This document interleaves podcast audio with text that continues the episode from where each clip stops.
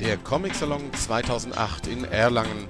Wir berichten auf Splash Comics live in Ton, Bild, Video und Text aus dem Frankenland.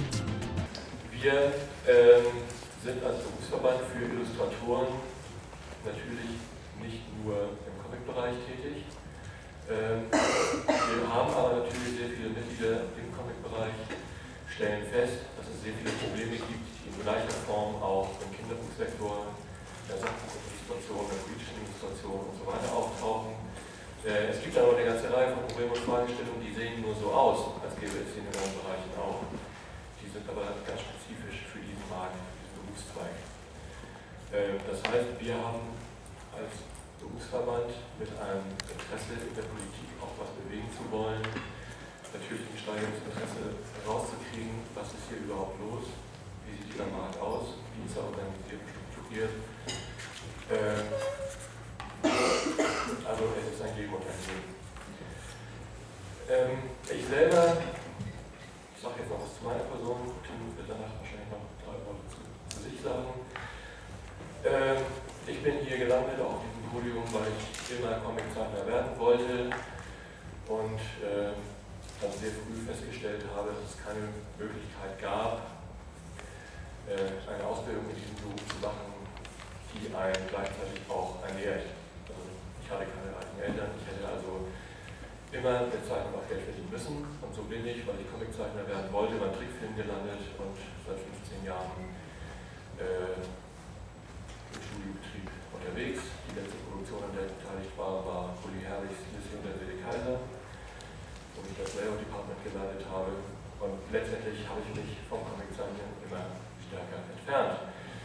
Äh, ich war aber immer hier auf dem Salon, das habe ich dem voraus, und hatte hier auch mehrere Vorträge gehalten, weil ich außerdem irgendwann in Hamburg an der Universität die Ausstellung auf Literatur gegründet habe.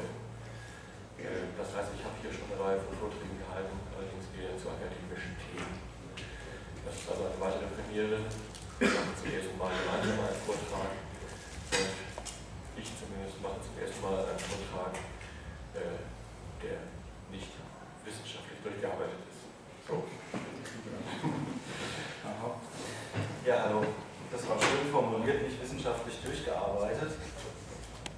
Ähm, ja, nochmal herzlich willkommen hier. Ähm, ist für mich tatsächlich auch ein Debüt vor dem Publikum hier in Erlangen. Ähm, ich erzähle mal ein bisschen was zu meiner Person. Ähm, ja, ich bin Comic-Hardcore-Fanboy, habe ein tolles Archiv, habe aber auch sehr früh schon festgestellt, dass ähm, eine wie auch immer geartete andere, andersweitige Unterstützung fehlt, um davon nur leben zu können und bin ganz schnell äh, auf die Kommerzschiene gegangen und arbeite jetzt als Illustrator und dort, dort hauptsächlich in der Werbung. Ähm, das befriedigt mich nach wie vor, aber irgendwie ähm, das Herz pocht schon auf der Comic-Seite. Nur ähm, das Problem, das sozusagen alle jetzt interessiert und hoffen, hier gelöst zu bekommen, war genau das Problem, dass mich eben hat eine etwas abseitige Schiene nehmen lassen, die dann eben Werbung heißt. Hm, da kann man natürlich zumindest auch immer noch Figuren machen, die irgendwie nach Comic aussehen, auch wenn es kein Comic ist. Ähm, ja, ähm, als, ich sag mal, ausschlaggebend auch für so, für so eine Veranstaltung, wie wir sie jetzt machen, ist auch die Erfahrung, die ich dann mit Studenten mache, die natürlich auch gerne alle Comic zeichnen wollen. Und dann steht man erstmal vor der Frage, was erzählt man ihnen jetzt dazu? Dass es ein wunderschöner Beruf ist, der vielleicht nicht funktioniert.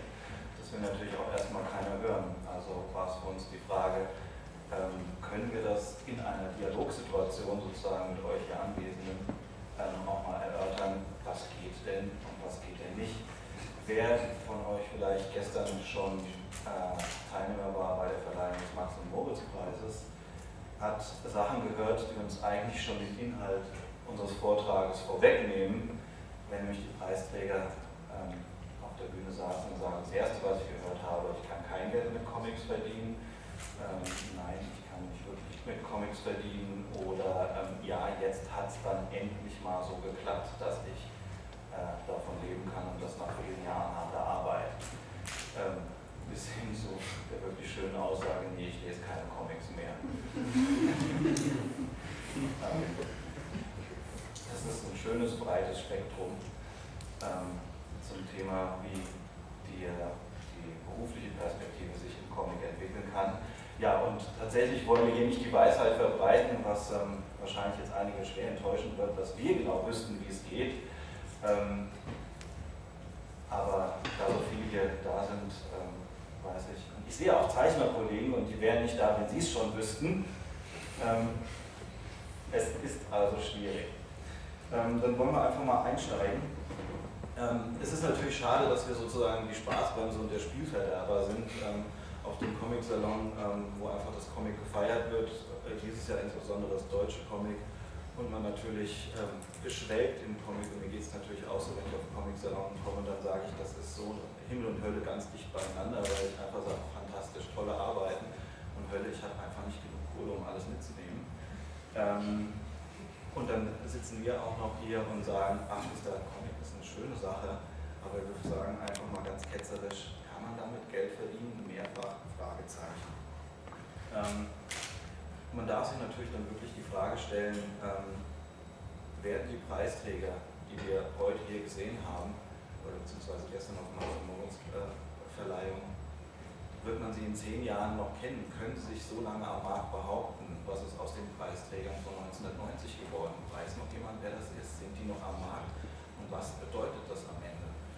Ähm, wir versuchen dieser Frage jetzt einfach mal nachzugehen und ähm, wir sind natürlich auch froh über, über sozusagen das Mitmachen, die Rückmeldung aus dem Publikum, die Fragestellung, noch besser natürlich antworten.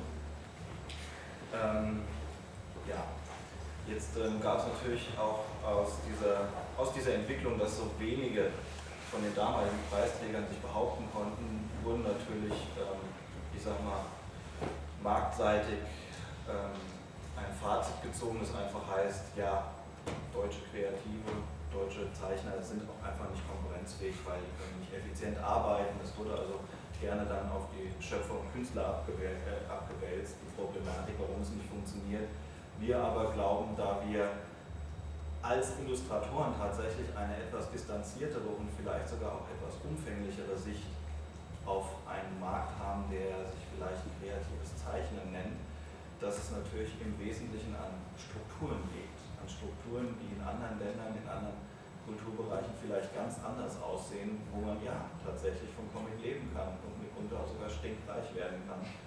Und äh, das nicht, wenn man nur den Einzelmeister oder das Nischenprodukt hergestellt und vielleicht mehr Glück als Verstand hat. Ähm, vielleicht werfen wir mal so ein paar Zahlen ein, von denen wir glauben, dass wir sie kennen und dass sie richtig sind.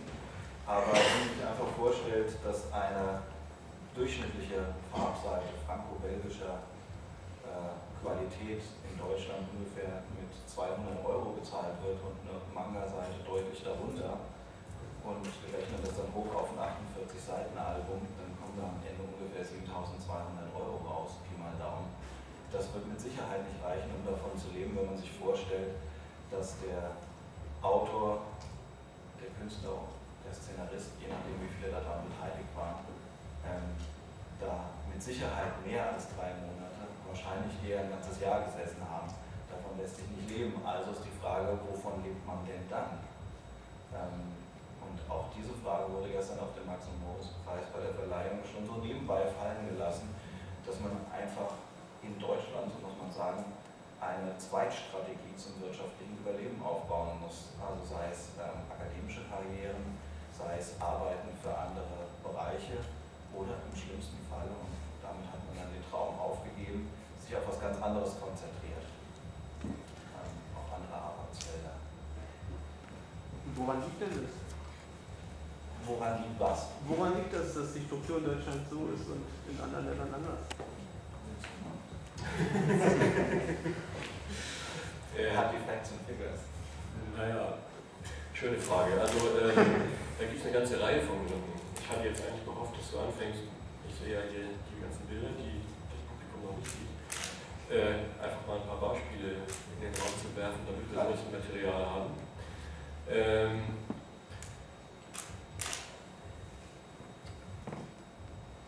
es gibt eine ganze Menge Antworten auf diese Frage. Also ich stutze jetzt nicht, weil ich die Antwort nicht weiß, sondern weil ich mir überlegen muss, mit welcher ich jetzt sinnvollerweise anfange. Äh, es ist tatsächlich so, dass der Comic äh, in Deutschland immer als Massenmedium gegolten hat, etwas, womit sich die äh, hohen Diskurse, also gerade die Universität zum Beispiel, nicht beschäftigen muss, weil es trivial ist. Die meisten Alben und inzwischen auch sehr viele Manga-Produktionen, zu denen es nicht eine Anime-Serie gibt, die im Privatfernsehen nachts äh, totgenudelt wird, äh, verkaufen Auflagezahlen, die sich im Buchmarkt mit äh, Wiederauflagen von Nietzsches Aphorismen oder Goethe-Gedichten oder sowas decken. Kein Mensch würde behaupten, dass Goethe äh, Massenseller ist. Das ist einfach Unsinn. Das heißt, es gibt bestimmte Widersprüche zwischen dem, was tatsächlich ist und dem, was die Allgemeinheit meint, was ist. Dieses Bild kommt natürlich irgendwo her. Es gibt Ausnahmen. Es gibt Asterix. Es gibt Werner. Oder vielleicht muss man inzwischen sagen, es gab Werner. Äh, es gibt einzelne Phänomene, äh, die sich scheinbar plötzlich und unerwartet massenhaft verkaufen. Dass das Ganze plötzlich unerwartet ist, dazu werden wir nachher hoffentlich noch kommen. Äh, eine weitere Antwort auf die Frage wäre die Geschichte des Verlagswesens in diesem Land. Wenn ich als äh, Verleger, als Verlagsleiter, muss ich sagen, weil die Verleger der meisten Comicverlage, der großen Comicverlage, das heißt der finanziell potenten Comicverlage in diesem Land, äh, die sitzen im Ausland. Alle diese Verlage gehören zu internationalen Großkonzernen. Also der Comicmarkt Deutschland ist skandinavisch gesteuert. Die Bonnier-Gruppe, Egmont, das sind alles schwedische Häuser. Also es werden marketingstrategische Entscheidungen in Schweden getroffen. Äh, und ich selber äh, habe es ein paar Mal erlebt. Ich habe äh, Jahre mit Carlsen zusammengearbeitet, weil ich der Verfasser von How to Draw Grand Ball Z bin. Äh, das waren interessante Einsichten, weil es war ein sehr kapitalintensives Projekt, wo tatsächlich drei Leute ein Jahr lang äh, von leben konnten, also bezahlt worden sind. Äh, wir hätten viel mehr machen können, aber es ist immer gesagt worden von irgendwelchen Instanzen, mit denen man nicht mal persönlich reden konnte, nein, das läuft so nicht. Ähm, also das heißt, die Verlagsleiter hier haben schon, sind schon nicht mehr frei in ihren Entscheidungen. Äh, deren Untergebenen wiederum sind natürlich gewohnt, in einer bestimmten Routine einer, äh, einer bestimmten Arbeitseinstellung zu arbeiten. Das ist in Deutschland ein Lizenzmarkt. Das ist viel einfacher, ein Produkt, das es irgendwo schon gibt, einzukaufen und es auf deutsche Verhältnisse äh, umzuarbeiten, als sich mit einem widerborstigen äh, Zeichner-Autorenteam auseinanderzusetzen, das womöglich noch eigene Bedürfnisse und Wünsche hat, äh, Deadlines nicht einhält. Äh, das ist genau dasselbe, was Sie mir auch gesagt haben damals. Hm? Das ist genau derselbe Satz, den haben Sie mir damals auch gesagt. Ja, wir kaufen lieber im Ausland ein, als jetzt mit uns, mit irgendwelchen Künstlern auseinanderzusetzen. Ja, es ist aber auch so, dass in einigen Verlagen die Arbeitsbedingungen pervers sind. Die Leute sind unter einem derartigen Leistungsdruck, dass die über alles, was sie nicht neu erproben und entdecken müssen, froh sind. Sondern dass sie einfach den eingefahrenen mhm. Wegen folgen können, die sie kennen, weil das für sie effektiver ist. Als ein weiteres Problem. Äh, dann ist die Form Comic in diesem Land nach wie vor nicht anerkannt als Form. Das ist etwas, was sich jetzt gerade zu ändern scheint. Aus irgendeinem Grunde scheinen in Berlin Leute mitgekriegt zu haben, dass äh, Japan pro Jahr äh, 40 Milliarden Dollar Überschuss, also Handelsüberschuss, erzielt mit dem Export von Gütern, die aus der Manga-Produktion hervorgehen. Da sind natürlich auch Anime und so äh, mit dabei, aber die meisten von euch wissen wahrscheinlich, äh, in Japan ist der Manga das Leitmedium. Und Manga-Geschichten werden verfilmt. Anders als hier, wo es dann irgendwann den Comic zum Film gibt. 40 Milliarden Handelsüberschuss, das ist interessant für die Wirtschaftsministerien. Wir erleben gerade eine Phase, äh, das ist ja auch klar, die Hochschulen werden gerade umstrukturiert. Äh, es wird ein Konkurrenzsystem eingezogen, das Ganze wird durchkapitalisiert.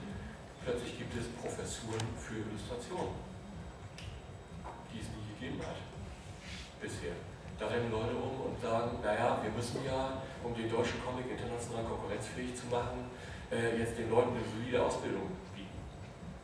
Das ist, ja Prinzip, das ist im Prinzip nicht verkehrt, aber es gibt in unserer Meinung nach nach wie vor keinen Markt, der diese ausgebildeten Leute erwartet. Hm. Aber seht ihr jetzt da eine Chance, dass sich jetzt durch diese Umstrukturierung wirklich was äh, auf dem Markt tut mal? Eine Chance ist es allemal. Also ist es eine realistische Chance? Oder ist es wieder nur so, also Wenn ich das jetzt genau wüsste, hätte ich schon ein Geschäftsmodell in der Tasche dafür. ähm, ich glaube tatsächlich, nein, es ist keine wirklich realistische Chance. Also was man daraus ziehen kann, was Jens jetzt gerade gesagt hat, ist natürlich, dass der treibende Faktor für solche Entscheidungen, also zum Beispiel Masterclass einzuziehen und so weiter, ähm, natürlich ein rein wirtschaftlicher ist. Niemand hat sich wirklich dafür interessiert, ob das eine kulturelle oder künstlerische Bedeutung hat, sondern man eine Zahl auf Papier gesehen hat, sagt, das ist jetzt mal interessant. Und können wir das auch? Und ob dann in nächster, in nächster Frage gleich kommt, haben wir dafür überhaupt Bedarf und Infrastruktur, ist die zweite Frage, die sich zum Beispiel dann eben auch in der Einrichtung von äh, Masterclass-Ausbildung für Illustratoren niederschlägt. Ähm, wird es äh, nur ein Etikettenschwindel sein oder ändert sich tatsächlich auch inhaltlich was? Ähm, tatsächlich glaube ich, das ist jetzt Glauben, darüber können wir gerne diskutieren, dass der Comic sozusagen immer nur den, den Nukleus darstellen wird, um einen, einen, einen Kult, einen, einen Trend zu befeuern, aber das Geld sozusagen aus all dem entsteht, was drumherum passiert, nämlich was heißt, kann man daraus Filmrechte verkaufen, kann man daraus Merchandising machen, ähm, sprich ähm, der Comic als solches wird nicht der Geldbringer sein, sondern er wird sozusagen zum Anlass degradiert sein irgendwann weil das dem Verwertungssystem entspricht, wie wir das hier kennen. Ja, und Ausnahmen von dieser Regel sind eben erst möglich, wenn der Markt eine bestimmte Größe, eine bestimmte Struktur erreicht hat. Also wenn ein großer Comicverlag sagen kann, wir haben so viele Bestseller, die wir so gut verkaufen, mit denen wir auch auf dem internationalen Lizenzmarkt so viel Geld machen, dass wir einfach ein Risiko eingehen können und sagen, wir können jedes Quartal zehn Newcomer einfach drucken. Das interessiert uns nicht, ob wir die verkaufen oder nicht. Das ist dann Trial and Error. Einer von den zehn wird der neue Superstar. Äh, und die anderen neun haben dann halt ein gedrucktes Album, mit dem sie sich dann irgendwann in der Werbung bewerben können. Äh, normaler Markt, ein gut funktionierender Markt, der würde so arbeiten, dass die, die großen Namen letztendlich die Rahmenbedingungen schaffen, die es den Kleinen möglich machen, überhaupt einzusteigen, sich die Spuren zu verdienen. Ich meine, vor 15 Jahren habe ich mal irgendwo erlebt, äh, bei irgendeinem Verlag war eine Mappensichtung. Ähm, da haben Leute, die an Hochschulen waren, so ihre ersten Gehversuche äh, präsentiert. Das war nicht besonders toll, aber irgendwann platzte dem Lektor einfach der Kragen und er meinte, also das muss schon mindestens wie Möbius aussehen. Das brauchst du hier gar nicht zu kommen. Ich meine, ihr wisst, äh, Möbius ist das Pseudonym von Jean Giraud.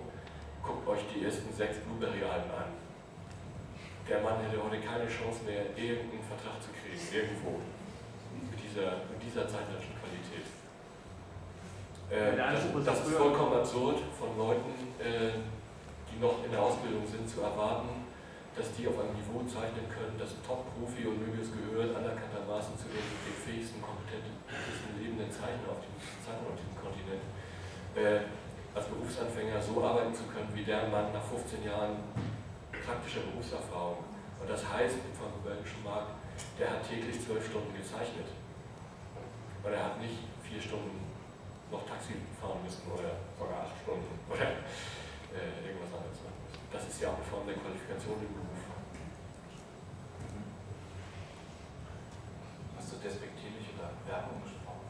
Ja, ich will ja auch wieder was sagen. Ja.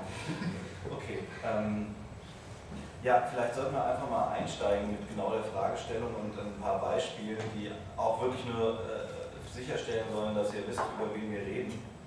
Dass wir jetzt mal ein paar Bilder zeichnen, zeigen von erfolgreichen Comiczeichnern und versuchen ein bisschen uns da heranzuarbeiten, warum die möglicherweise erfolgreich waren, kommerziell erfolgreich und sehr bekannt.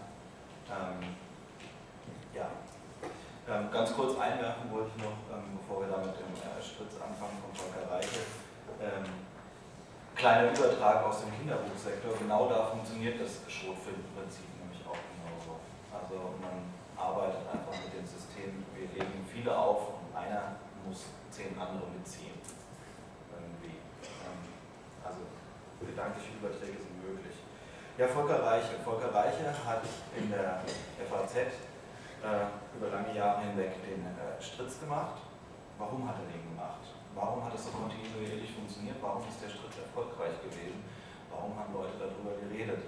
Ähm, da kamen einfach mehrere Sachen dazu, zusammen, äh, die ideal sind. Und zwar, ähm, Volker Reich ist einfach ein extrem disziplinierter Zeichner, ähm, der sozusagen die ganze Knochenmühle einer Walt Disney-Ausbildung äh, mitgekriegt hat und weiß, wie man effizient und schnell zeichnen ähm, muss und arbeiten muss.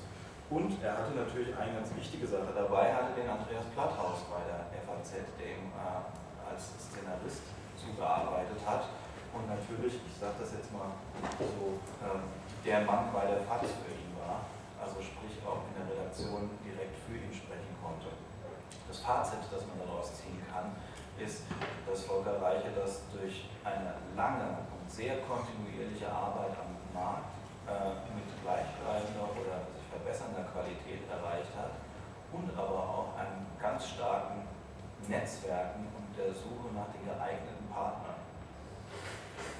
Ähm, das ist etwas, was ich glaube zu beobachten, ähm, sowohl ganz persönlich als auch als Erfahrung der äh, Illustratorenorganisation, dass lustigerweise das Netzwerken, äh, sage ich jetzt mal, innerhalb der Comic-Gemeinschaft im besten Falle incestuös ist, aber nicht darüber hinaus denkt.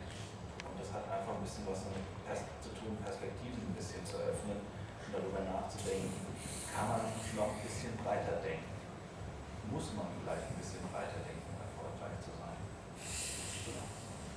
Ja, also nur um das mal zu unterstreichen, du hast es eben in dem Ausdruck Disney Knochenmühle zusammengefasst. Ich weiß nicht, ob sich darunter jeder was vorstellen kann. Äh, also Volker Reiche war tatsächlich äh, In-Betweener dort, Reinzeichner. Das ist, äh, sag ich mal, die handwerklichste Zeichenarbeit, die man sich vorstellen kann. Also ich habe selber vier Jahre als Betweener gearbeitet.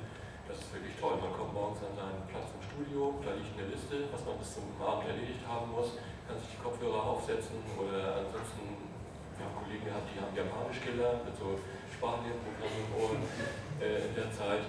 Äh, und irgendwann nach acht, zehn, zwölf Stunden, je nachdem, wie, wie lange es dauert, diese Vorgabe abzuarbeiten, geht man abends wieder nach Hause und ist total ausgelaugt und befriedigt trotzdem, weil man ja eine klare Zielvorgabe erledigt hat. Was dabei klar ist, wer von den Vorgaben nur einen Millimeter abweicht, kriegt am nächsten Tag einen Rüffel, dass er Scheiße gebaut hat. Also da haben Kollegen Schwierigkeiten mit. Ich kann mich noch an meine allererste Szene erinnern, äh, da sollte ich irgendwie fünf In-Betweens äh, in einer Szene machen und fand das irgendwie langweilig, dass sich der kleine Finger von der Figur nicht bewegt. Äh, das war also ein Versuch an der Stelle als Animator tätig zu werden und natürlich ist mir am nächsten Tag der Kopf gewaschen worden. Also die eigentliche Kunst, äh, die man als In-Betweener, als Einzeichner braucht, ist eben genau die, sein Ego komplett zu unterdrücken und genau so zu zeichnen, wie der Assistent oder der Animator, der vor einem gearbeitet hat, die Zeichnung angelegt hat für einen. Das hat Volker Reich ein paar, ein paar Jahre lang gemacht. Entscheidend dabei ist, äh, der ist von äh, Klaus Stritz und Andreas Knigge, die 1986 das Buch Disney von innen geschrieben haben. Damals bereits als der beste deutsche Disney-Zeichner tituliert worden. Er hat hier vor zwei Jahren gesagt, dass er seit er Stritz macht, er endlich sorgenfrei von seiner Zeichnerei leben kann. Inzwischen liegen 20 Jahre. Also mit anderen Worten, das Besondere an Volker Reiche ist, dass er sehr schnell sich entschieden hat zu sagen, äh, okay, ich will zwar immer auch mein eigenes Ding machen, und in Stritz ist sehr viel von ihm drin. Äh, er hat auch 86 bereits äh, Animal Comics gezeichnet. Äh, wie hieß das Magazin? Nee, Hin zur Kunst ist die Obdachlosenzeitung in Hamburg. Aber so ähnlich.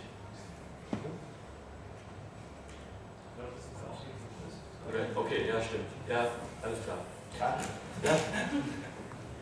Äh, auch da hat er veröffentlicht. Das sind aber das sind also tatsächlich Sachen gewesen, wo es ihm darum ging, sich selber auszudrücken. Und es gibt aus den 80er und 90er Jahren eine Reihe von Interviews mit ihm, wo er halt immer wieder sagt, naja, diesen Widerspruch auszuhalten, dass er bei den Sachen, die nichts mit ihm zu tun haben, ein solides Einkommen hat. während die Sachen, die er eigentlich gerne machen möchte, äh, er eigentlich immer nur für die Galerie macht. Äh, das sei nicht so ganz einfach. So, also jetzt bleibt noch die Frage übrig, warum ist ihm Stritt angeboten worden, weil Andreas Platthaus ist ja nicht irgendwer, äh, der kennt jeden Zeichner, der irgendwas in Deutschland veröffentlicht hat, persönlich. Äh, das hat was damit zu tun, dass Volker Reiche eben durch Kunst und dann später durch äh, die Arbeiten, die er für ähm, ähm, Publikumszeitschriften von Banken und Handelsunternehmen und so und schließlich aber auch als Mackie-Zeichner, äh, der einfach bewiesen hat, dass er unter klaren Vorgaben arbeiten kann. Also, Kühner natürlich prädestiniert für, wenn es darum geht zu sagen, du musst aber täglich Strip abliefern und es kann nicht angehen, dass du morgens anrufst und sagst, ich habe gerade eine kreative Krise, die nächsten drei Tage kommt nichts. Äh, das geht nicht. Und solche Krisen hat jeder. Das bedeutet, Professionalisierung heißt, äh, Sachen vorgearbeitet zu haben oder über Assistenten zu verfügen, die, wenn man mal einen Ausfall hat, die Arbeit weiterführen können, auch wenn man selber nicht fit ist. Genau. Also die, die zwei letzten Aussagen würde ich dann gleich aufgreifen wollen. Ähm, das mit Assistenten finden hat natürlich auch damit zu tun, A, muss man sich darauf verlassen können, dass die ähnlich effizient arbeiten können. Und B, ähm, impliziert das natürlich, dass man ähm, die Perspektive dahingehend öffnet, dass man sagt, ich fange jetzt an, wirklich unternehmerisch zu denken. Also die Sache größer aufzuziehen, arbeitsteilig zu arbeiten und mir vor allen Dingen eine Fallback-Option aufzuhalten. Was passiert denn, wenn ich zeichnen kann? Und ähm, jetzt die zweite Aussage, das kontinuierliche Arbeiten, ähm, das verlässliche Arbeiten, was uns direkt zum nächsten Beispiel führt.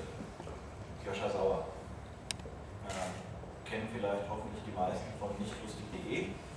Ähm, Joscha Sauer würden wir jetzt zwar nicht im engeren Sinne bezeichnen wollen als Comiczeichner, weil er sich sozusagen auf den Einbild-Comic, nämlich das Cartoon, gestürzt hat, ähm, aber eine ganz interessante Entwicklung dabei gemacht hat, indem ähm, er das Ganze erstmal tatsächlich nur übers Web ähm, veröffentlicht hat und dort aber kontinuierlich auf einem sehr hohen Niveau, regelmäßig, ohne größere Ausfälle, seine Sachen publiziert hat, was am Ende dazu geführt hat, dass Verleger auf ihn zugegangen sind und gesagt haben, können wir das bitte auch in einer Printversion überführen. Ähm, eben genau deshalb, weil man sehen konnte, also A war natürlich schon Material da, ist natürlich ideal, aber es ist auch gewährleistet, dass der Arbeitsrhythmus beibehalten werden kann. Und das auf einem ziemlich hohen Niveau. Man muss sich einfach vorstellen, jeden Tag einen äh, Gag wirklich äh, aus den Rippen zu leiern, das wird nach einer Weile wirklich anstrengend, wenn erstmal so die ersten paar Skizzenbücher abgearbeitet sind. Und ähm, gestern auch schön Nikolaus Mahler sagte, naja, dann guckt man halt mal, ob nicht einer von den Gags, der damals nicht so gut war, jetzt vielleicht doch ein bisschen besser geworden ist. Ja, das ist aber wirklich eine harte Geschichte ähm, die sehr viel ja, Effizienz und natürlich auch das gewisse genialische Kreative äh, braucht. Ja, wichtig ist, dass in diesem Fall klar ist, äh, Joscha hat sich sozusagen selber zu einer Marke aufgebaut. Das bedeutet, wenn wir das jetzt in, in unternehmerischen Kategorien nochmal formulieren, äh, er hat unglaublich viel investiert, er selber, um dahin zu kommen, dass er für Verlage interessant war. Das Modell, was ich eben in der Antwort auf die Frage äh, kurz beschrieben habe, läuft ja darauf hinaus, andere sind erfolgreich. Und die Verlage investieren, um jemanden aufzubauen, der dann irgendwann so viel Geld abwirft, äh, dass der wiederum auch eine Geldmaschine für den Verlag dann irgendwie wird. Also das Beispiel, äh, ein, das bekannteste Beispiel aus der Trickfilmindustrie in Japan, die Studios Ghibli von Miyazaki äh, und äh, Takahata, äh, die haben mit äh, Porco Rosso zum ersten Mal schwarze Zahlen geschrieben. Das Studio hat zwölf Jahre lang rote Zahlen geschrieben und es gehörte einem Verlag.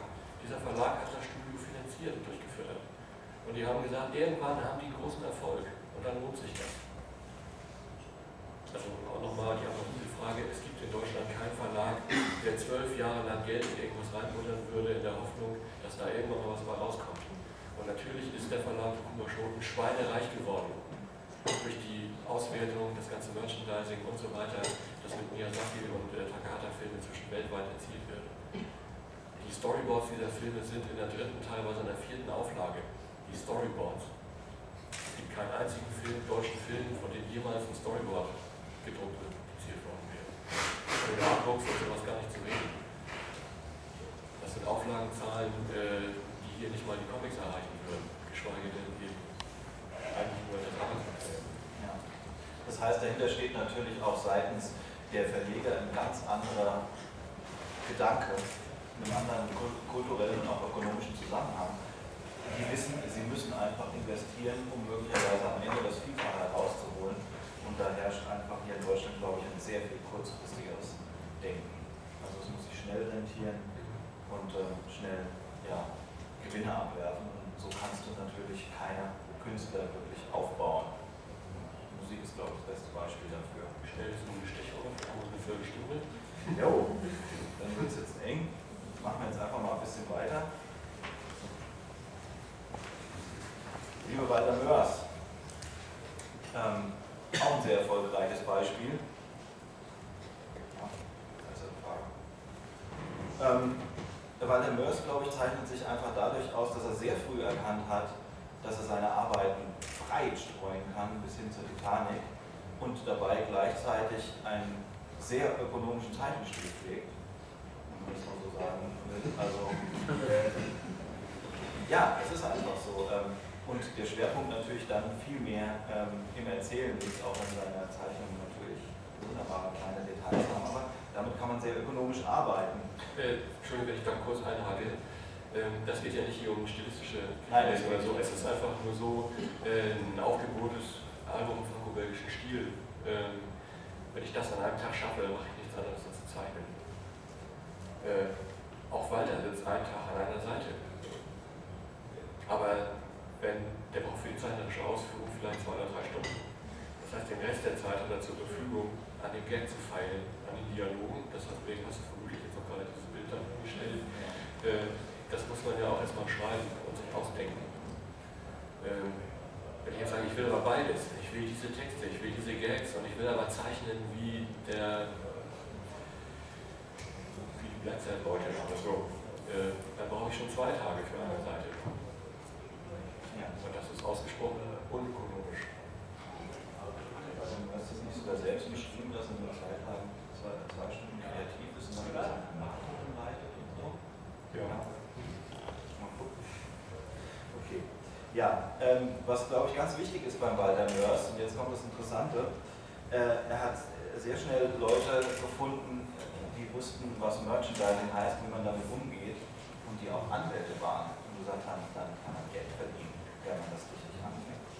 Und genau das hat er dann auch gemacht und hat natürlich, und da kommt natürlich ähm, etwas, was sehr selten ist, hat gleich zwei Millionen Treffer gelandet, obgleich er sich bei Captain Blaubeer noch ordentlich hat über den Tisch ziehen lassen. Ähm, das heißt, äh, was man damit sagen will, es ist nicht immer alles steuerbar, aber es hilft, und das führt mich zu den eingangs gesagten Sache zurück, sich die richtigen Partner zu suchen, die vielleicht einen dabei beraten können, was man daraus machen kann. Denn ähm, ich glaube, auch als Zeichner ist man einfach grundsätzlich sehr verliebt in seine Arbeit und hat auch gewisse Scheuklappen auf.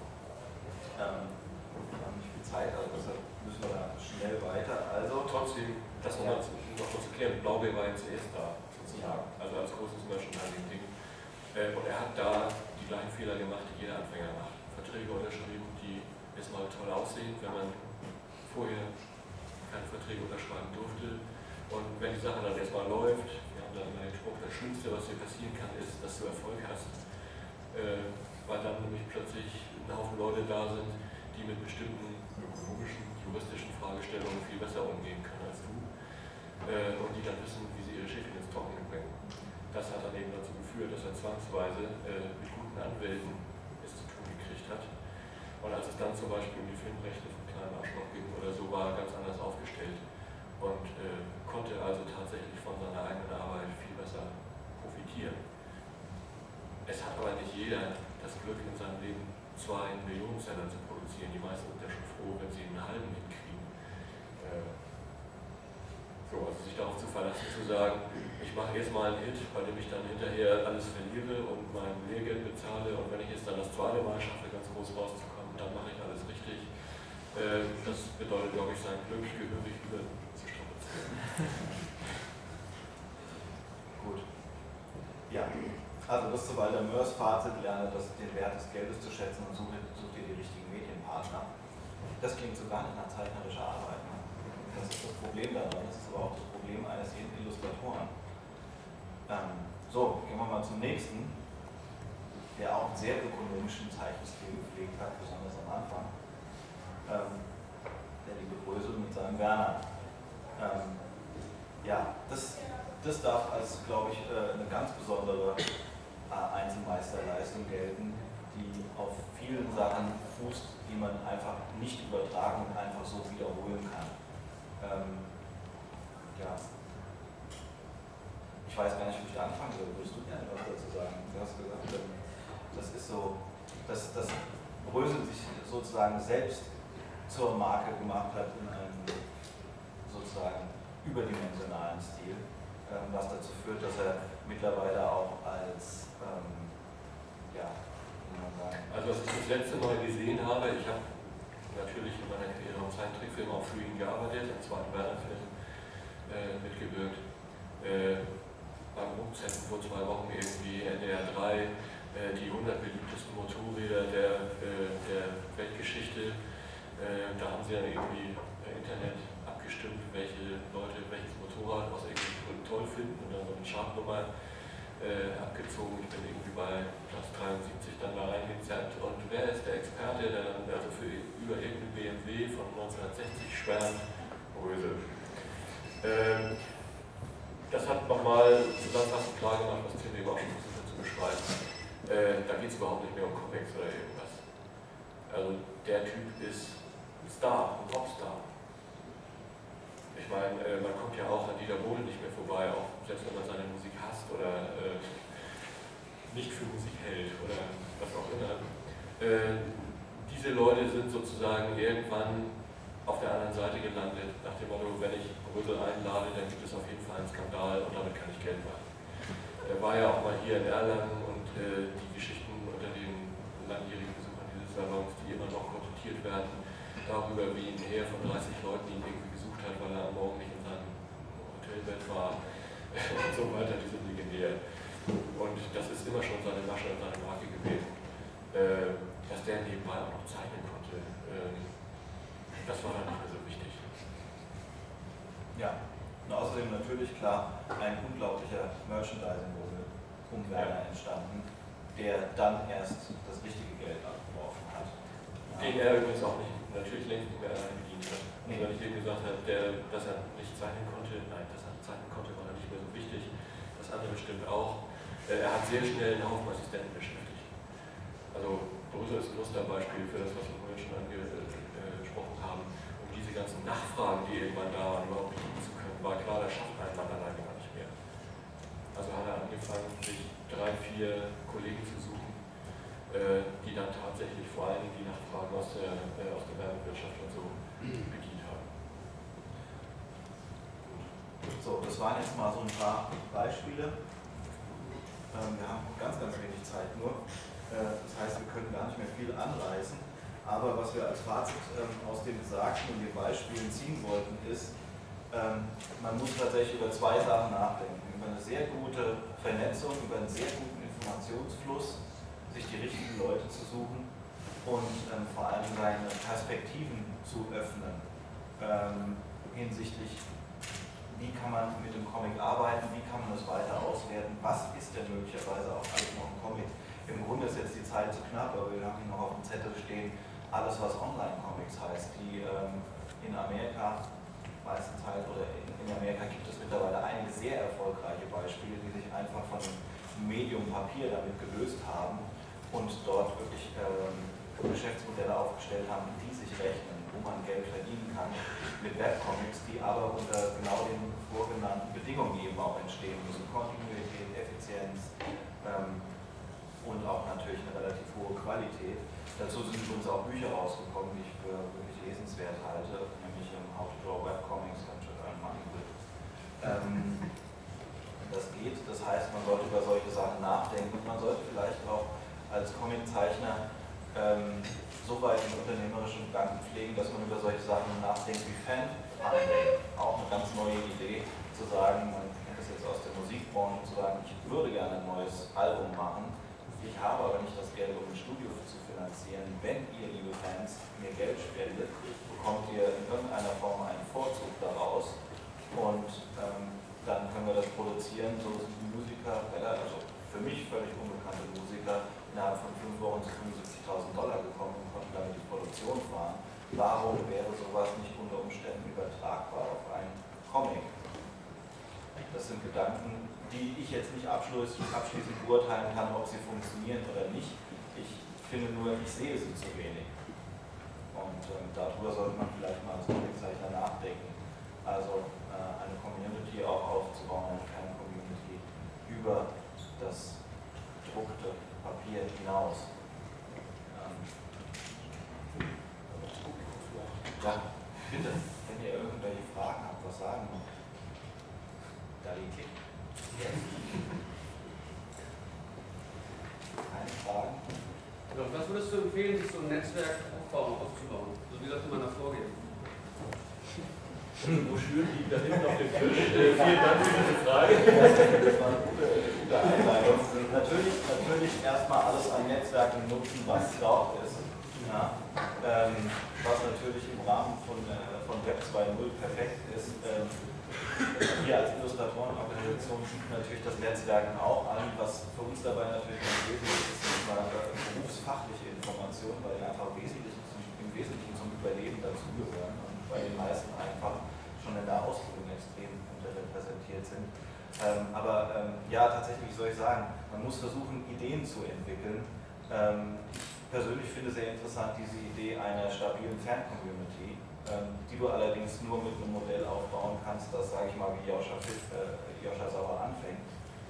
Ähm, und daraus dann was abzuleiten. Also es gab zum Beispiel, jemand hat das in einer, ähm, mal aufgelistet als äh, sozusagen ein Businessplan, hat gesagt, wenn ich es nur schaffe, 1000 absolut loyale Fans zu haben, für äh, denen ich im Jahr 100 Dollar ähm, abnehmen kann und die dafür, dafür irgendeine Vorzugsausgabe, ein signiertes Buch, äh, irgendwas gedrucktes geben kann, dann bin ich doch schon im grünen Bereich.